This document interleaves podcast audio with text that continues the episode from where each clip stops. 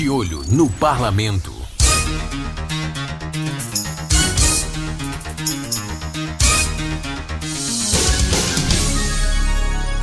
Olá, eu sou Thalisson Souza. Eu sou Gabriel Jesus. E você confere agora o que foi destaque entre os parlamentares sergipanos durante a semana. O presidente da Câmara Municipal de Aracaju, vereador Nitinho Vitale, do PSD, comemorou a aprovação do projeto de lei de sua autoria. O projeto revalida o reconhecimento de utilidade pública da unidade espírita e dá providências correlatas. E a vereadora Linda Brasil, do PSOL, teve o seu primeiro projeto aprovado na Câmara de Aracaju. Segundo Linda, o projeto visa estabelecer a criação de campanhas educativas permanentes no âmbito escolar, com o intuito de combater o machismo e valorizar as histórias das mulheres em Aracaju. De olho no parlamento. Na Assembleia Legislativa de Sergipe, em celebração ao Dia Estadual de Luta da Pessoa com Deficiência, o deputado estadual Rodrigo Valadares, do PTB, aproveitou para elucidar que é um dever dos parlamentares se em apoio à causa.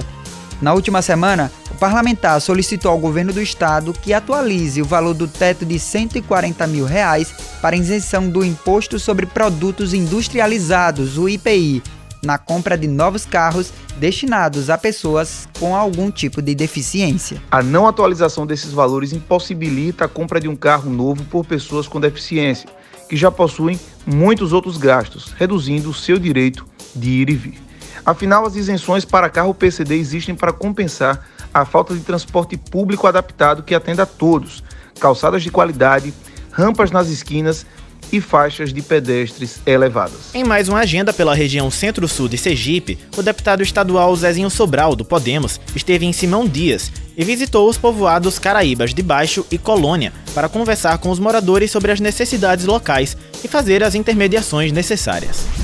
De olho no parlamento. No Congresso Nacional, o deputado federal Fábio Henrique, do PDT, comemorou a aprovação de uma emenda ao texto da reforma administrativa que altera a estrutura da segurança pública no país. Segundo o deputado, o texto transforma a Guarda Municipal em órgão policial.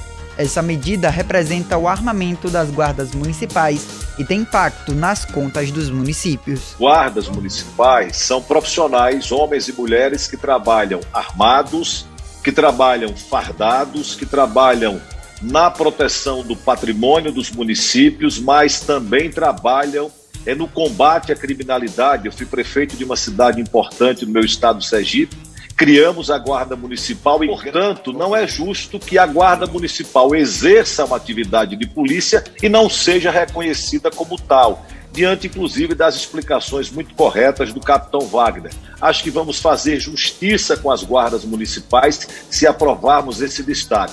O De Olho no Parlamento é uma produção de Gabriel Jesus com edição de áudio de Fernando Carvalho. Até mais. De Olho no Parlamento.